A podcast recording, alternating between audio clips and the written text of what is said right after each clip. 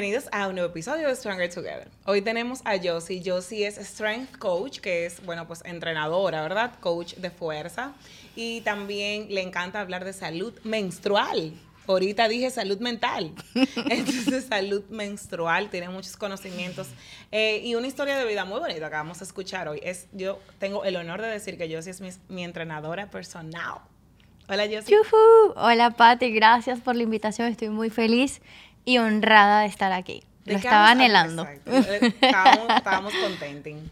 Hoy quiero hablar muchos temas diferentes contigo, pero quiero comenzar por tu historia. ¿Cómo llega Josie a República Dominicana? Bueno. ¿De dónde es Josie? Yo soy de Caracas, Venezuela, específicamente de Petare. Los venezolanos sabrán más o menos que te escuchen de, de qué les estoy hablando. Candelin. fuego. Eh, fuego. El 24 de este mes cumplo seis años acá en el país.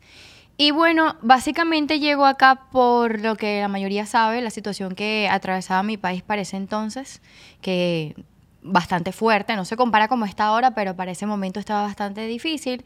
Y... ¿Cómo se veía ese bastante difícil? Yo sé, yo sé que nosotros hace seis años, todos, evidentemente el mundo entero, sobre todo Latinoamérica, estaba como que bastante eh, invertido sin entender porque no, la verdad es que no lo entendíamos, lo podíamos seguir, tener informaciones, pero tú que estuviste en ese momento, ¿qué edad tú tenías? ¿Qué hiciste? ¿Cómo cambió tu vida? Tenía 23 años. Eh, realmente la situación en el país, para hacerte un poco entrar en contexto, era no se conseguían insumos médicos, no había comida, los niveles de delincuencia cada día estaban peores.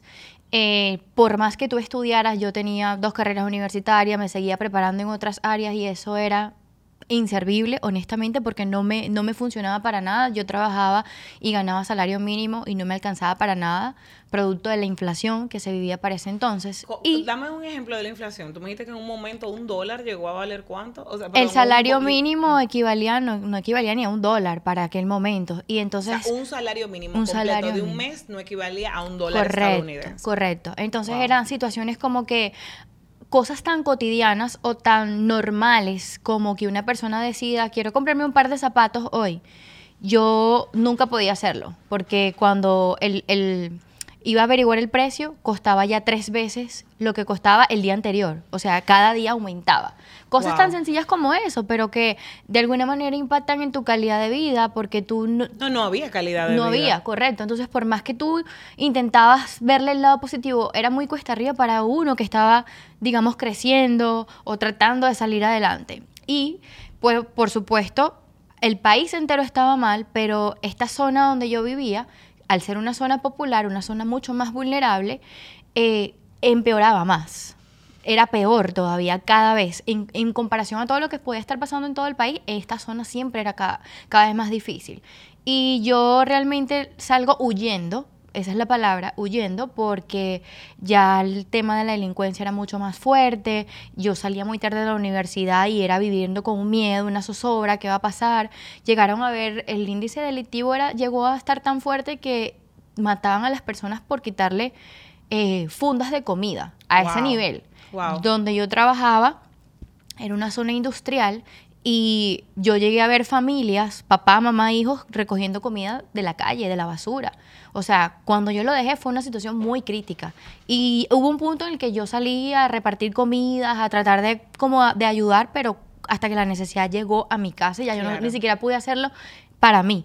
Entonces yo digo, no, o sea, no hay otra alternativa, yo tengo que salir de aquí, mi juventud se, está, se me está yendo por, no sé, o sea, no, no, no veo futuro aquí, no había posibilidades de independizarme de mis padres, no había posibilidades de, comprarme un carro, algo tan sencillo como unos zapatos, correcto. Y pues también en una situación, en, mi, en la situación que yo vivía en mi hogar, mi padre y mi, mi papá y mi mamá estaban separados desde hace más de 8, 9 años y la crisis nos volvió a juntar a todos en la misma casa. Wow. Entonces yo después de tener casi un año viviendo sola, terminé otra vez viviendo con mi papá, con quien no vivía desde los 14 años, mi mamá, mi hermana, compartiendo cuarto, peleábamos por todo, por la comida, tu comida tiene, tu plato tiene más que la mía, pero todo era el contexto de lo que estaba pasando. Como que la crisis sacó lo peor del venezolano Claro, lamentablemente. porque es, como poner a las personas en una situación invivible. O sea, Correcto. tú volver a vivir con tu familia, también una pareja divorciada, volver a vivir juntos, y es como un forzar, forzar todo. O sea, es algo que creo que, wow. Yo sí, ¿qué, eh, cuando, ¿por qué decides venir a República Dominicana? Cuando tú me, hici- me- yo te hice esa pregunta en el Sí. gimnasio, la respuesta no la voy a olvidar. Cuéntanos aquí. Voy a ser honesta. Claro. Eh, la respuesta es porque era el pasaje más económico. Yo, en ese momento, ¿cuánto costaba? En ese momento, wow, no recuerdo el monto porque el bolívar ha cambiado tanto que ya yo ni lo entiendo ni, ni, ni sé cómo está la cuestión ahora, pero voy a ponerte un ejemplo en pesos para que puedas entender. Eh, yo trabajé cuatro años en un gimnasio en Venezuela y mi liquidación me alcanzó para comprar el pasaje. aquí, Solamente. solamente. ¿Con cuánto dinero tú llegas a República Dominicana? Con 50 dólares. Con 50 dólares. ¿Habías venido antes? No, yo nunca había salido de mi país. Yo O nunca sea- había viajado en avión, ni siquiera, o sea, a ningún otro lado. Yo lo más lejos que había viajado en avión en Venezuela era a la isla de Margarita. Pero yo no conocía ningún otro país. Otro país. Entonces, tú vienes sola Sí. con 50 dólares. ¿Qué tú haces cuando tú llegas aquí? Eh, eh, Descríbeme ese día donde tú llegas, tú te... tú estás en el avión, tú sales, qué tú pensabas en ese momento, qué tú sentías y qué tú ibas a hacer con tus 50 dólares en un país donde tú tenías a alguien aquí. Sí, a eso, a eso iba a llegar. Yo, cuando tomo la decisión de emigrar, eh, mi destino principal era otro. Era otro país donde estaba mi mejor amiga, pero Mm. por circunstancias que le ocurrieron a ella, ella no podía recibirme. ¿Qué pasa? Que Tu para amiga esa- también venezolana. Sí, venezolana también. ¿Qué pasa? Que para esa fecha se decía que en Venezuela se iba a aprobar una ley que se llamaba la constituyente. Eso fue en julio del 2018. Para el 30 de julio se, se estimaba que se iba a aprobar esa ley. Y lo que se rumoraba era que cuando esa ley fuese aprobada, nadie iba a poder salir del país y nadie iba a poder entrar. Como no sabíamos qué tan cierto se podía hacer y Claro. en Venezuela pasaban cada cosa, perdón, cada cosa tan insólita que Di- cualquier cosa, sí, o sea, no, no, me, no me sorprendería que eso, que eso hubiese sido cierto. Y ahí fue cuando yo entré en desesperación, yo digo, yo tengo que salir de aquí como sea y a donde sea. Y doy con un amigo mío que también estudiamos juntos desde toda la vida eh, y también fue vecino mío, conocí a su familia y me entero que él está aquí. Y le digo, mira, necesito salir de aquí, ayúdame solamente a recibirme. No es de que te vas a hacer cargo de mí, nada por el estilo, solamente a recibirme, a donde yo tener, dónde llegar, que yo de ahí para adelante yo resuelvo. que resuelvo. Y así fue. Cuando yo llego aquí, pues él vivía en una zona popular de acá también. Eh, tuvimos cierto choque porque esas cosas yo no las supe. Claro, en su momento yo, yo como que le reclamé esas cosas a él, pero hoy en día con otra conciencia y con más madurez me doy cuenta que yo tampoco me detuve a pensar todo lo que significaba emigrar. Yo simplemente quería salir Claro. rápido, no me importaba todo lo demás. Y cuando llego aquí, pues me entero de esto y lo único que me detonó como esa molestia hacia él fue que él me dice como, bueno, tú vienes de un barrio también. Y yo le digo, precisamente, yo no voy a, yo voy a buscar una mejoría, yo no voy a, seguir Claro. buscando lo mismo. Claro. Entonces, nada, yo de ahí en adelante, ha sido, es una larga historia que creo que tendríamos Claro. que hacer tres podcasts para, para yo contártela, pero ha sido una experiencia que yo creo que ni todas las carreras, todo lo que yo he estudiado o todos los títulos que yo pueda tener, o sea, la formación más fuerte que yo he tenido ha sido esto, de emigrar. 100%. 100%. ¿Cómo tú logras tu primer trabajo? Compárteme como tres momentos claves en tu historia, como de, de, de decir, mira, un, tra- un momento tal vez de un gran logro, un momento tal vez que fue el más difícil o uno de lo más difícil tú estando aquí sola.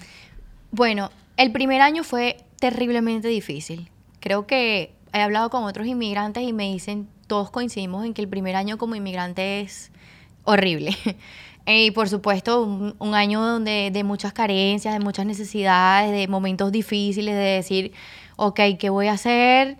Esto está fuerte, de llorar, de querer devolverte otra vez, pero no sé, en mi caso no sé de dónde salía la fuerza que yo me mantenía firme. Y mi primer trabajo aquí, digamos, eh, oficial, porque trabajaba que sí, con publicitarias, eh, trabajaba con marcas, pero no era algo que yo realmente quisiera hacer, era simplemente por, porque necesitaba trabajar. Y no sé si has escuchado aquello como que lo que no es para ti ni que te pongan. Ajá. Yo mandaba fotos, hacía casting y nada, yo no quedaba en nada. Y yo, bueno. Pero cuando consigo mi primer trabajo, eh, formal, digámoslo así, fue como asistente de mercadeo, porque yo soy publicista, eh, estudié publicidad y mercadeo también.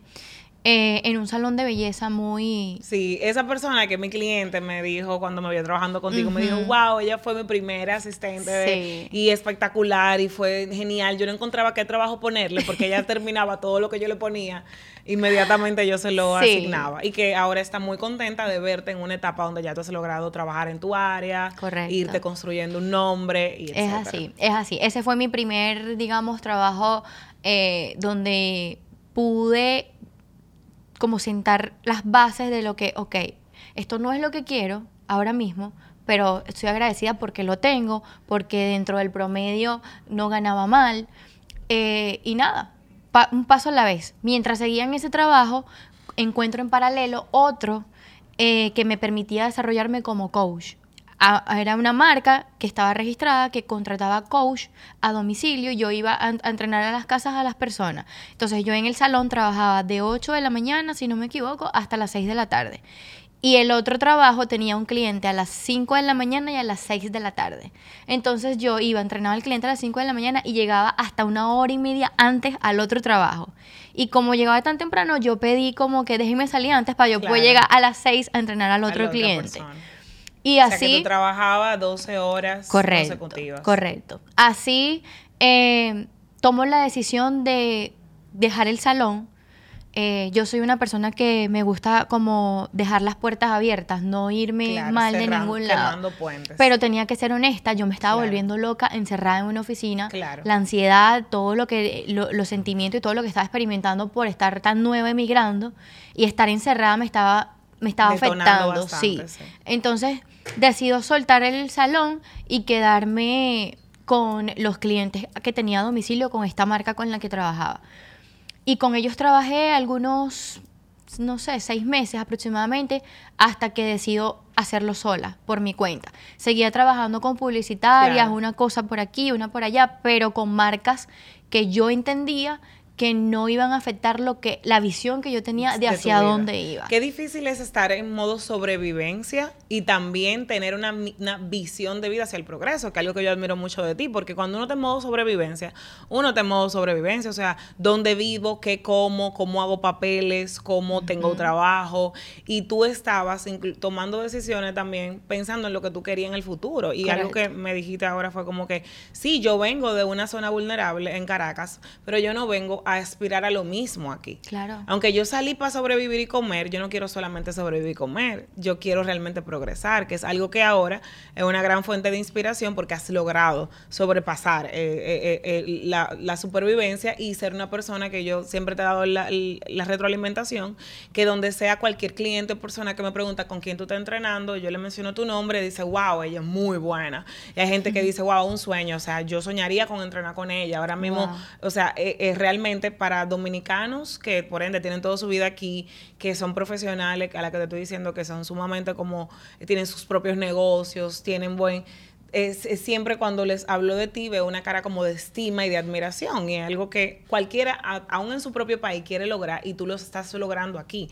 Y llegate una niña eh, sin, con 50 dólares. Entonces, un momento súper difícil que te haya pasado aquí, que tú no puedas decir que full conta, aunque sea una tontería, pero que tú dices, Patricia, en ese momento yo pensé devolverme. Ok, un momento súper difícil. Es probable que llore. Sí, es algo. Em, eh, eso fue en el 2018, sí, 2018. Tenía poco, poco tiempo acá en el país. ¿Cuándo fue el Festival Presidente? ¿2017 o 2018? Eh, creo que 2017. sí, fue en el 2017 porque yo tenía como cinco meses de haber llegado. Cuando yo estoy en Venezuela, yo tenía una tenía un tío con el que tenía una conexión casi que indescriptible con él. Mi tío era una persona que tenía problemas con las drogas desde ni, desde joven. Y a medida que yo fui creciendo, yo fui observando eso en mi familia, pero lejos cuando ya, cuando ya tenía como conciencia y madurez, lejos de, de, hacer lo que hacía la mayoría de mi familia o de alrededor, como darle la espalda tal vez, o, que no tenía las herramientas quizás para manejar esa situación, yo era de la que me sentaba a hablar con él y le decía, tío, pero ¿por qué haces esto? No sé qué. Y hablaba y conversábamos y desarrollamos una conexión muy muy íntima, si se quiere. La noche antes de que yo venga aquí, yo bajo a su casa a despedirme porque toda mi familia vive en el mismo sector. Y estamos conversando y él siempre era esta persona que siempre estaba como orgulloso de mí, de lo que yo hacía.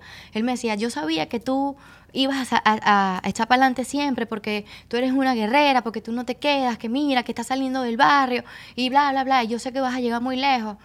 Y cuando ya me voy a despedir, él me da un abrazo y me dice, ven acá, dame un abrazo porque yo me voy a morir y no te voy a volver a ver. Y yo me quedo así y le digo, ay, déjate de, déjate de cosas, no empieces a decir esas cosas. Y me, y me voy. Y yo digo, tranquilo que nos vamos a volver a ver. Ya. En noviembre, eh, a mí me contrata una publicitaria para trabajar en Festival Presidente. Y la noche antes me llaman para decirme que mi tío los había atropellado un carro. Yo no sabía cómo manejarlo porque yo ya tenía un contrato firmado que tenía que trabajar en ese festival, imagínate, tres días con música, rumba, no sé qué, mientras que mi familia estaba pasando esta situación. Y yo sabía que él sabía que eso le iba a pasar porque yo lo sentí cuando él me lo dijo. Y yo, wow, o sea, fue muy fuerte para mí porque esos tres días yo tenía, era como un choque de emociones, como estar experimentando, ver artistas que yo admiraba y que jamás pensé que los iba a poder ver, así como te estoy viendo a ti, la euforia, la emoción, sonriendo porque estaba con, este, era servicio, digamos, era algún tipo de servicio a clientes y después como que entraba en un trance otra vez. Mierquina, mi familia. En este momento están velando a mi tío y mira dónde yo estoy. Pero fueron tres días de muchísimo trabajo porque era un festival. Y el último día cuando yo llego a mi casa fue que yo pude como expresar todo y llorar y wow, o sea, ¿por qué está pasando esto? Yo no pude ni siquiera verlo. Y yo creo que eso es una de las cosas más difíciles como inmigrante que tú no sabes cuándo va a pasar eso y no, no puedes estar cerca. Aunque hoy en día tengo otra concepción de la muerte, siempre es algo difícil, siempre es algo como que tú estás pensando, viviendo con eso y que mierda, será la última vez que los voy a ver, será que ya no los vuelvo a ver. Eso ha sido lo más. O sea, como pensar en tu familia o ver a tu familia y preguntarte, ¿será la última vez que los vuelvo a ver? Correcto. ¿Será la última vez o cuándo? Porque eh, yo no podía devolverme. Entonces, yo decía, bueno, no hago nada yendo. O sea, ya, ya él está muerto, no hago nada yendo. Pero fue muy difícil, fue muy difícil ese momento para mí, sobre todo por, por lo que te digo de la conexión que había entre él y yo. Pero... Y no poder estar ahí también para los que quedaron. Exacto. tus, tus padres, tus... Mi abuela, tu abuela, mis primos, los hijos y estar viviendo otra realidad. Yo si en algún momento tú te has sentido culpable porque tú has estado, está, estando en un país, eh, tal vez en un país estable, ¿verdad? Eh, y tal vez como lograr tener un momento de felicidad, como irte de un fin de semana, o irte a una montaña, o, o ir a un cumpleaños, o algo feliz, ¿verdad? Dentro de, de tu vida en República Dominicana. Y tal vez postear algo en Instagram o lo que fuera, y, y tú piensas que paralelamente tu familia en ese momento, tal vez hace algunos años, estás viviendo un momento de crisis donde lo que tú te estás comiendo algo que ellos no se podrían comer o tú estás viviendo algo que ellos no pudiesen vivir. ¿Cómo, o sea, ¿Qué sentimiento has manejado y si te ha pasado? Sí, claro. De hecho, tengo seis años, voy a cumplir seis años de aquí, pero los primeros cuatro años han sido así. Con ese sentimiento de culpa de que tú de que tú yo estoy aquí en tal lado, estoy en la playa o estoy haciendo esto, o me pude comprar un par de zapatos, pero mi familia no puede o la gente en Venezuela no puede. Y es como que algo que choca hasta que entendí que eso no es mi culpa, no es mi responsabilidad tampoco. Yo también estoy haciendo lo mejor que puedo aquí como inmigrante.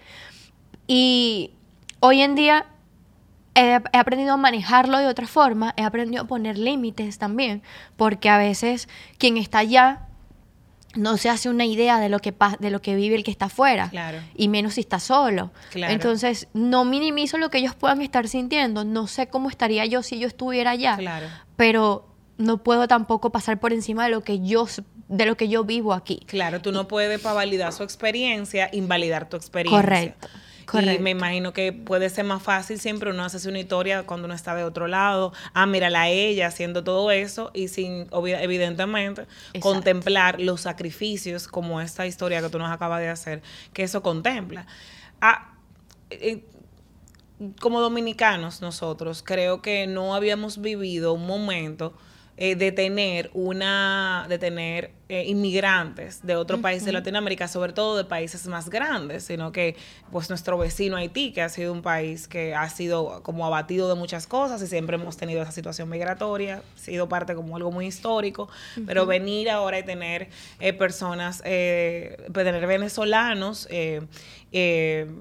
no, nosotros no somos este país grande, somos una isla pequeña donde no tenemos estas situaciones migratorias como Estados Unidos, Europa y otros países. Y yo he visto la, nuestra cara, realmente nosotros somos muy racistas, los dominicanos somos muy racistas, eh, eso hablamos de los americanos, pero nosotros somos sumamente racistas entre nosotros y somos sumamente racistas con los haitianos.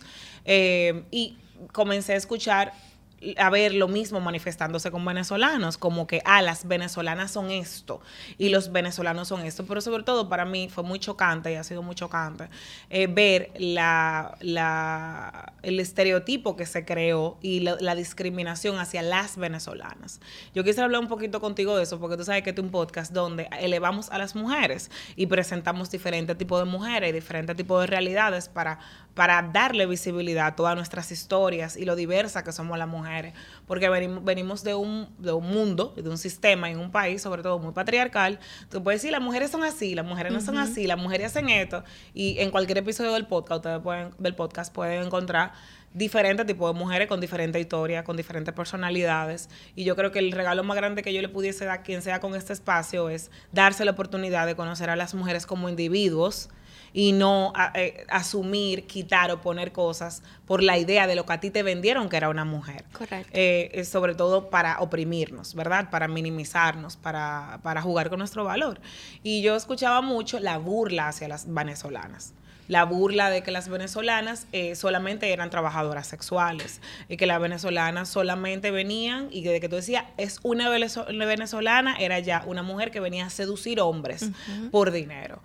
¿Tuviste alguna experiencia tú? Cuéntame tu experiencia tuya o de alguna también mujeres que tú conocías inmigrantes. Mira, eh, con todo este boom de la crisis migratoria, eh, se dio esa como esa euforia de tantas mujeres emigrando acá, tantas mujeres venezolanas, que sí, hay muchas que vinieron a hacer eso, porque no vamos a tapar el sol con un dedo.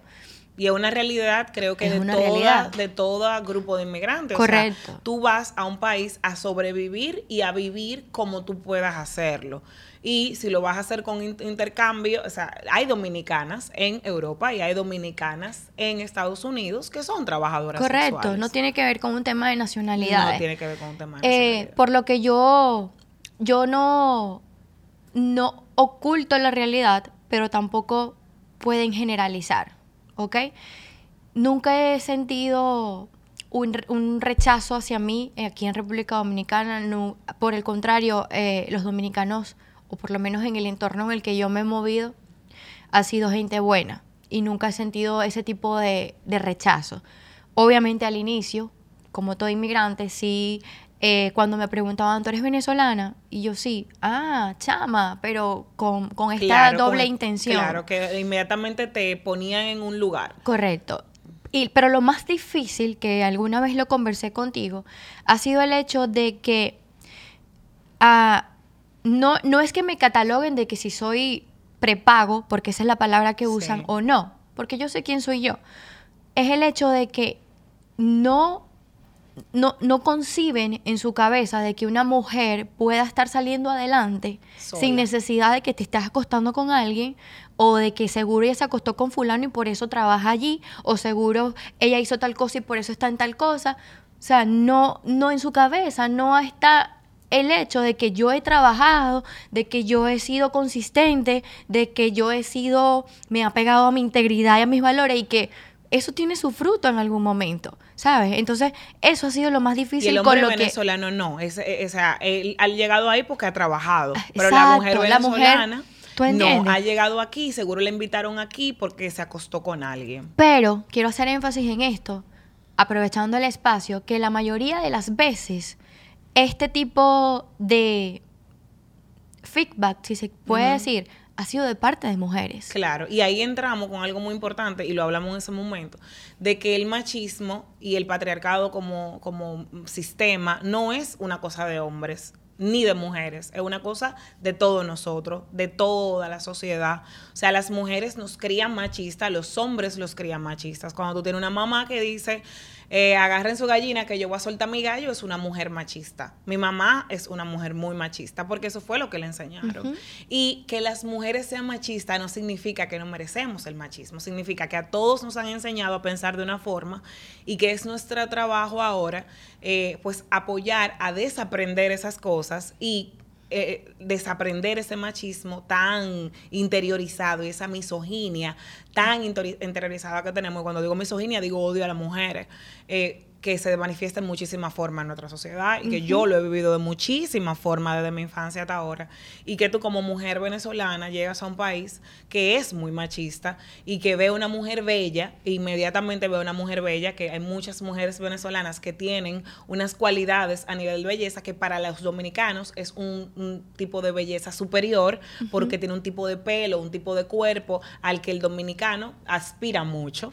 Entonces como que las mujeres venezolanas son bellas, las mujeres bellas ya pues evidentemente tienen otro tipo de facilidades y comienzan a eh, decir que todo lo que tú tienes lo tienes porque tú eres bella y has podido conseguir a través de favores sexuales y de tu belleza lo que sea que tú hayas conseguido. Y, Correcto. ah, no, eso sí, pero hay muchas mujeres venezolanas que sí son trabajadoras sexuales, como hay de todos los países y como hay de todos los grupos de inmigrantes. Ahora, el trabajador sexual o la trabajadora sexual viene, está dando un servicio. ¿A quién se le está dando? También quién lo está consumiendo. Claro. Nosotras siempre hemos puesto la presión de la- del trabajador sexual en la mujer y no en las personas que que consumen, esto. Es- claro. Es, es- es un, es un intercambio. Entonces, del intercambio Sí. son responsables las, todas las partes del intercambio. Correcto. Si no hubiese eh, demanda, no hubiese oferta. Exacto. Si no hubiese, por ejemplo, hombres o personas buscando trabajadoras sexuales, no hubiesen trabajadoras sexuales. Entonces, eh, esto es una realidad, simplemente. Nada- ninguna opinión ni juicio al respecto. Exacto. Entonces, sin embargo, eh, es muy fácil el estigma. Y lo que yo veo es que, o sea, evidentemente te escucho, hemos escuchado tu historia y todo el que yo le menciono tu nombre o me ve en Instagram porque estoy trabajando contigo, dice, ella trabajó conmigo, wow, yo entrené con ella y eh, como tú dices, no hay ninguna duda de todo tu trayecto y de la- del camino que tú elegiste para ti. Correcto. Que es tu camino, pero el estigma era que no, que las cosas que tú habías logrado no las, no las habías logrado necesariamente. Sí, y ese estigma sigue rondando siempre, Claro. pero ya yo tengo otra conciencia también y también otro nivel de madurez, incluso otra más, más confianza en mí. No te voy a negar que en algún momento, Es por molesta, mucho es tiempo, injusto, es fue algo que me, que me afectó mucho. Claro. Y que yo decía, pero ¿por qué? Y lloraba y me sentía mal. Y hablaba con personas que yo le decía, pero yo tenía que minimizarme porque déjame no caerle mal a fulanita para que no me vaya a agarrar rabia porque tú Ahorita sabes. piensa que Exacto. yo estoy haciendo esto con fulanito y es Correcto. sobrevivir eh, y, y súper sobrevivir, porque estoy sobreviviendo, porque dejé mi, mi familia y mi país en crisis y tuve que emigrar jovencita, sin, como todo inmigrante que tiene una historia diferente y un Exacto. set de circunstancias y de retos. Y además de eso también hay un estigma del que tengo que vivir cuidándome porque puede quitarme las oportunidades que yo misma me he ganado con Exacto, trabajo. exacto. O la pregunta que tal cual como tú me la haces, cuéntame de ti, ¿cómo llegaste aquí? Pero, pero tú sientes la, la intriga Claro. malsana que hay detrás de todo De eso. quién te trajo, de cómo tú quién- estás aquí. A ver si es de verdad lo que tú cuentas, o sea, tu historia. Y yo por mucho tiempo trataba de explicar, no, mira, yo hice esto y fue así y no sé qué, como tratando de buscar aprobación, de que me creyeran. Honestamente, hoy en día, hoy, después de mucho trabajo interior conmigo misma, me importa tres pitos lo que los demás puedan que pensar. tú no vas a vivir tu vida probándole a los demás Exacto. todo lo, el esfuerzo y el Exacto. sacrificio que a ti te ha tomado. Creo que te lo dije a ti una vez, Sí. o se lo he dicho a personas que, que llegan a mí por, por, para trabajar conmigo o porque conectamos y le digo, todo lo que te digan de mí, créelo y añádele un chin más. ya. Y tengo paz. Porque yo sé, yo solamente yo conozco mi historia. Y tengo la, la firme convicción de decirte que todo lo que, te lo que he dicho y lo que he contado a ti en otros espacios y a otras personas que, que tengo de cerca sobre mí es la verdad, porque no sirvo para ser una persona mentirosa, yo soy transparente, el que quiera creerlo bien, el que no sé, pero esta es mi historia. y la voy a defender. Exacto, Y el que quiere hacerse sus historias en su cabeza porque exacto le, bueno, pues entonces felicidades. Yo le invito a todo el mundo como a, a esa reflexión. O sea, nosotros podemos, nosotros somos eh, inmigrantes. O sea, nosotros somos inmigrantes y todos tenemos familias en Estados Unidos, en Europa, en diferentes partes del mundo. Siempre decimos que donde sea hay un dominicano. Y creo que nosotros deberíamos de entender, sobre todo a nivel de empatía, lo que significa ser discriminado, lo que significa cuando tú dices en Estados Unidos que tú eres dominicano, o que tú eres dominicana. Y a mí una vez me dijeron, tú no pareces dominicana, como un piropo, que lo cual fue el peor de los insultos, y que cuando estamos aquí en nuestro país, ¿quiénes vamos a ser con los inmigrantes? ¿Quiénes vamos a elegir ser? ¿Y qué, tan racistas vamos a elegir ser? Eh, ¿qué, tantos chistes de mal gusto? Porque que el machismo, la misoginia, el odio, la discriminación y la opresión a veces se disfraza de chistecitos eh, eh, que atentan contra la dignidad de la gente. Entonces, como que es una invitación a tu eh, que nos hago a todos, es decir, quiénes vamos a hacer con, los inmigrantes de nuestro país. Eh, porque aquí nosotros tenemos el poder y entonces podemos oprimir y entonces donde no tenemos el poder, ahí sí somos, sí nos duele lo que hagan con nuestro tío, con nuestra prima en Estados Unidos cuando lo discriminan o cuando pasan eh, ciertas leyes o reformas que les afectan, ahí sí lo sufrimos. Entonces como que entender que esto es una realidad muy compleja que nadie que la ha vivido la puede verdaderamente comprender. Em, pero eh, vamos con cada comentario, con cada chiste, con cada insinuación, eh, estamos oprimiendo y estamos discriminando a personas, como hemos visto que lo han hecho con nosotros en otros países. sí, como te dije, en este momento de mi vida ya no me importa tener que demostrar nada. Sí, claro. Pero también quiero recalcar que pese a esas circunstancias, eh, yo siempre me voy a quedar con lo bueno. Y honestamente, lo bueno ha sido más. Aunque han sido seis años montaña rusa, como yo les digo, eh, pese a las carencias o los momentos difíciles, nunca me ha faltado nada y siempre la vida, el universo, en lo que crean, me ha puesto una persona en el camino. Y la verdad, todos mis amigos o las personas que tengo a mi alrededor, dominicanos, son una bendición para mi vida. El dominicano en sí, para mí ha sido o sea, gente a uno, honestamente tengo que decirlo. Claro, qué bueno, porque ver eso y es como lo que decía ahorita, vamos a ser esa persona que va a llegar a ser como una luz en el camino de alguien o que vamos a elegir ser. Y yo sí, una pregunta. Em, ¿Tú dónde estás hoy? Y además de dónde estás hoy, o sea, cuéntame cómo tú dirías dónde yo estoy hoy, después de todo lo que tú me has contado, y cuéntanos de tu viaje por primera vez en seis años a Venezuela. Bueno, estoy en este maravilloso espacio.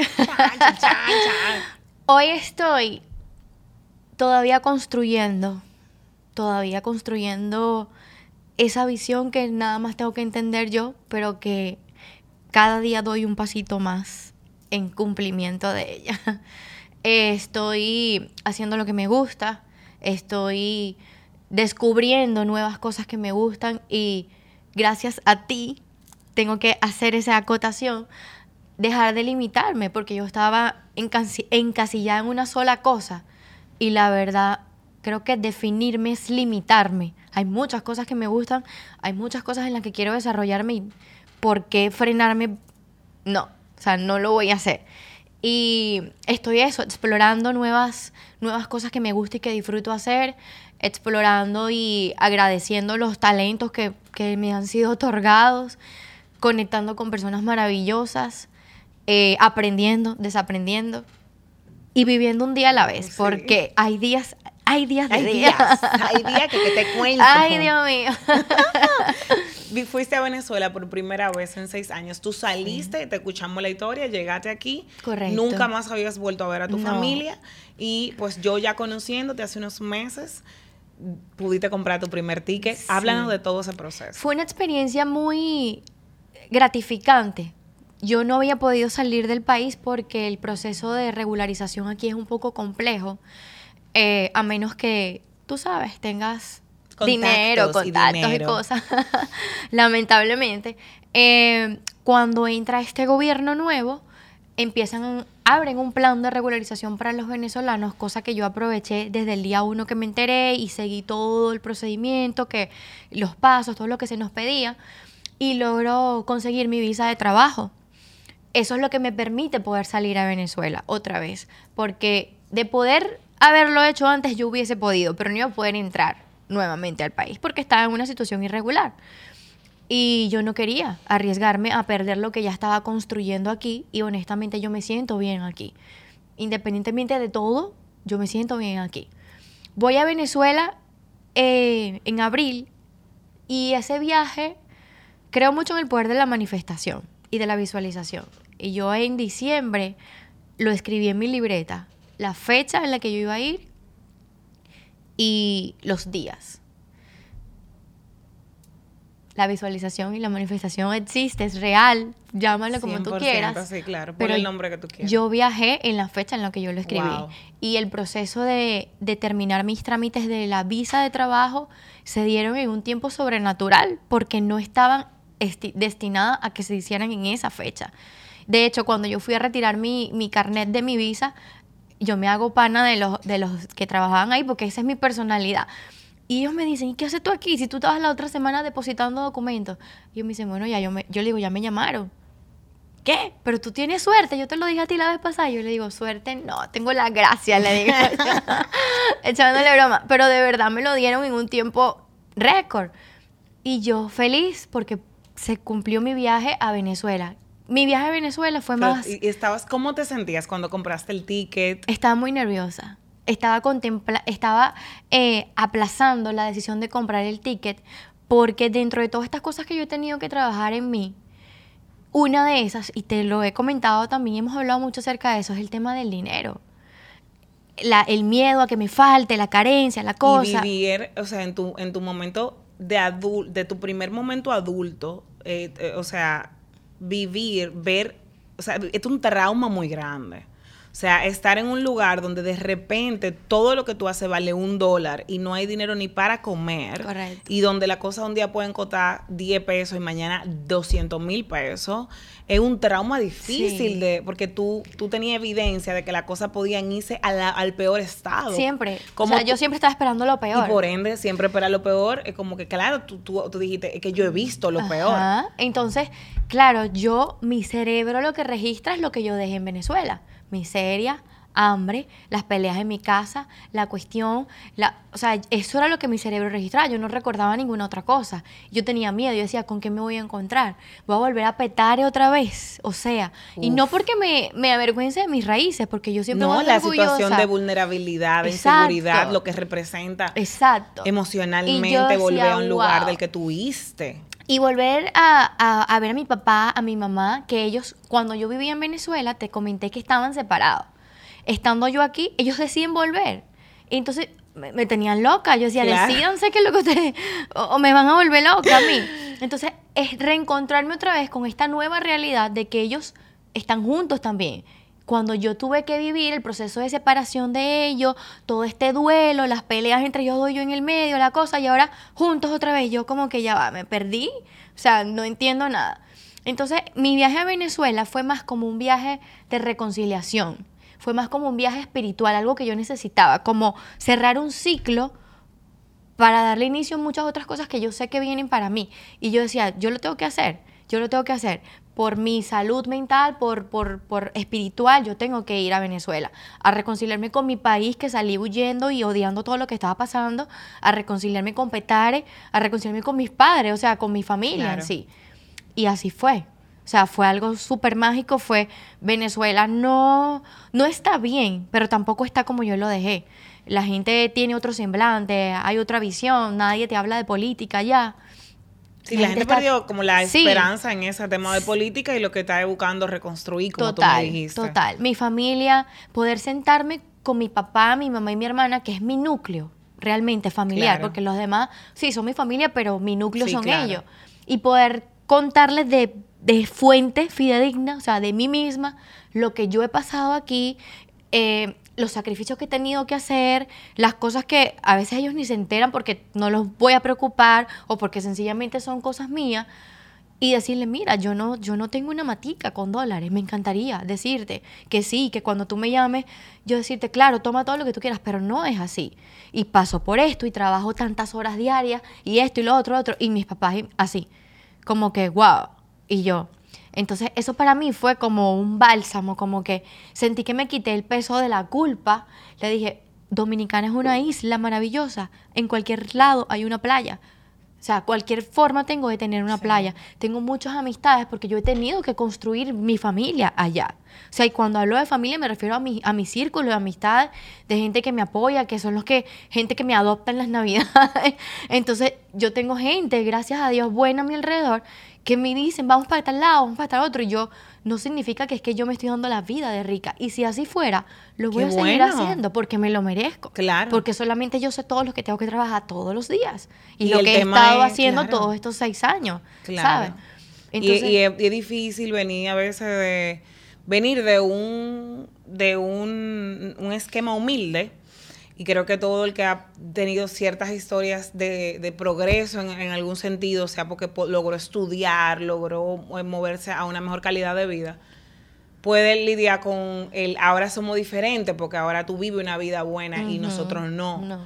Eh, y a veces es muy difícil esta pobreza sistémica de yo no puedo avanzar porque entonces mi familia me va a rechazar o inmediatamente yo consigo algo, se lo mando a mi familia y no progresamos ninguno, porque vivimos en esta dinámica. Para que ellos me quieran, yo no puedo tener mucho o, tengo tanta culpa de disfrutar porque ellos no pueden. Eh, o sea, eso es bastante sí, es algo, es algo con lo que todavía claro. yo busco herramientas de saber manejar esa situación. Porque fíjate algo, cuando yo voy a Venezuela, yo quería ver la realidad yo, con mis propios ojos. Claro. Porque a veces, Patricia, la pobreza está en la mente. A veces no, la pobreza está en la mente. Porque no importa de dónde tú vengas. Yo vengo del barrio, el segundo barrio más grande de Latinoamérica. Pero eso no significa que yo me tenga que, resignar a que yo nací ahí. Y agradezco haber vivido en Petare porque eso me formó, me dio la resiliencia, el coraje, la fortaleza que tengo hoy en día y tal vez hasta las agallas para, para saber cuidarme en la calle. Que la pobreza es real eh, y también que la interpretación de cada quien de las cosas es diferente. O sea, cuando a veces oímos una persona que por su circunstancia, y bueno, también parte tal vez por lo que ha elegido, lo que le ha tocado, va a tener una forma de, pensar y ver las cosas muy fatalista, muy pesimista, muy limitada, porque ha sido la forma en la que han aprendido a sobrevivir en, en, el esquema en el, que, en el que se han mantenido. También, pero ¿sabes por qué te digo esto? Porque cuando voy allá y me encuentro, voy al barrio donde yo vivía, un barrio pequeño, todo el mundo se conoce, pero veo a personas que dejé hace cinco años atrás en el mismo lugar, haciendo las mismas cosas, pensando de la misma manera. Yo sentí que yo había entrado en una cápsula de tiempo y me habían devuelto cinco años. Y yo decía, ¿cómo es posible? Claro. Y ojo, esto no lo digo como sintiéndome superior o algo por el estilo. es que eso me impactó muchísimo. Claro. Una realidad. y yo, yo decía, o yo, o yo crecí mucho, o esta gente y nunca el tema de que cambiaste mucho y te sometiste a procesos que te hicieron evolucionar y crecer y te volver a una realidad donde las personas están en el, en el lugar donde los dejaste. Correcto. Para finalizar, porque vamos a tener que hacer otro episodio para hablar de salud menstrual, porque tú me has enseñado mucho sobre este tema y me doy cuenta que las mujeres sabemos cero sobre nuestro ciclo y de entender muchísimas cosas que tú eh, eh, enseñas y haces. Y pueden seguir a, Josita en Soy Josita Sánchez Soy Josita en Instagram. Eh, ¿Qué tú le dirías a inmigrantes venezolanos en República Dominicana y dominicanos en el mundo que tú le pudieses dar algún consejo o palabra de aliento? Primero, a los venezolanos tenemos que dejar la victimización. Lo que pasó en Venezuela pasó. No podemos seguir toda la vida arrastrando ese yugo o anclados en pobrecitos nosotros o que el mundo nos debe algo.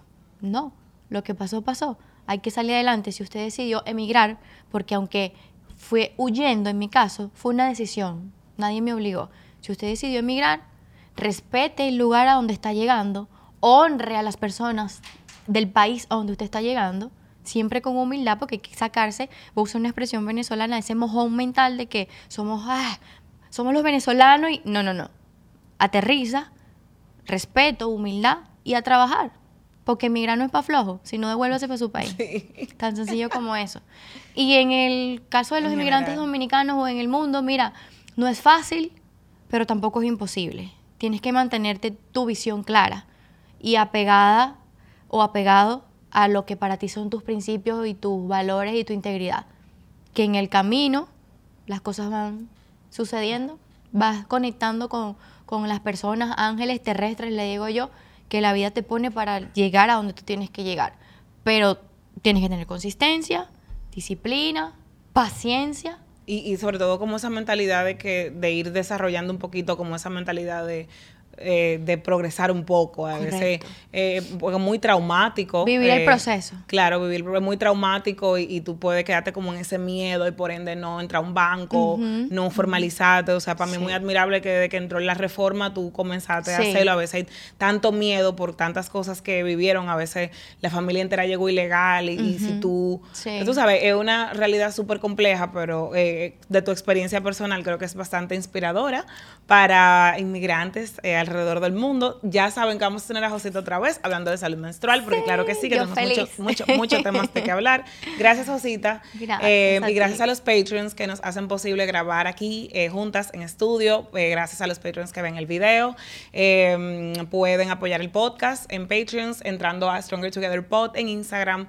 Patricia Apena en Instagram. Pueden seguir a Josita en Soy Josita Sánchez. Un beso, Josita. Nos vemos en otro episodio de Stronger Pati. Together. Te quiero. Yo también.